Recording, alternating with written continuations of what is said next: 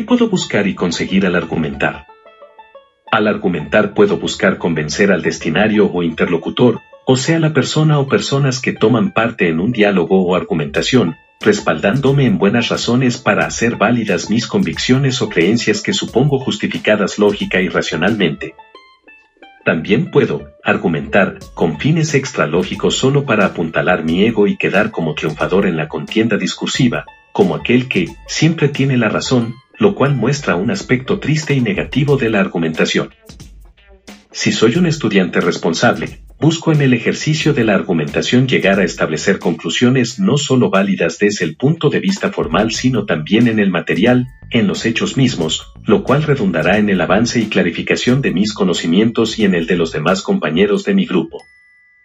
Además, puedo utilizar la argumentación para persuadir, para buscar que una persona haga lo que deseo.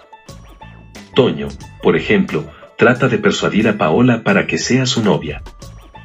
Por otra parte, si me dedico al comercio pongo en juego mi potencial persuasivo para cautivar a posibles compradores de mercancías, convenciéndolos de que éstas tienen tales ventajas, beneficios, fabulosas promociones, etc.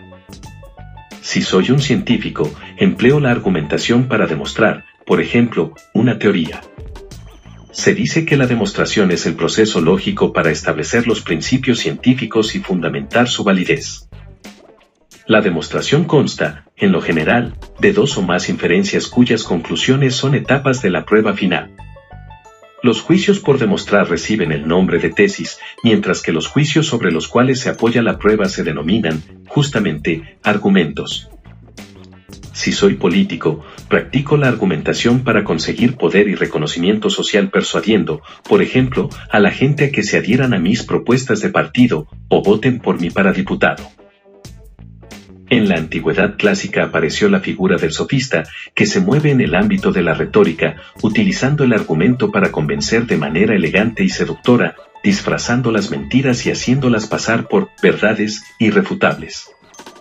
Sí, por último, soy un filósofo, me preocupo por construir argumentos para buscar la verdad, siguiendo con fidelidad el significado literal de la filosofía, amor a la sabiduría, a la manera de Sócrates en los diálogos platónicos, partiendo de la convicción de mi ignorancia, solo sé que nada sé, para ir gradualmente ascendiendo a lo que es verdadero, o al menos de manera provisional. Poner a prueba las ideas de los demás es un proceder propiamente filosófico, la filosofía no consiste en tener solamente ideas, todo el mundo las tiene, ni en saber defenderlas, pues todo el mundo es capaz de decir por qué razones posee una opinión y no otra diferente. La filosofía empieza cuando uno examina las ideas que pretende tener, cuando las comprueba para ver si son sólidas, así, el trabajo de Sócrates implica ver si las ideas se sostienen o no.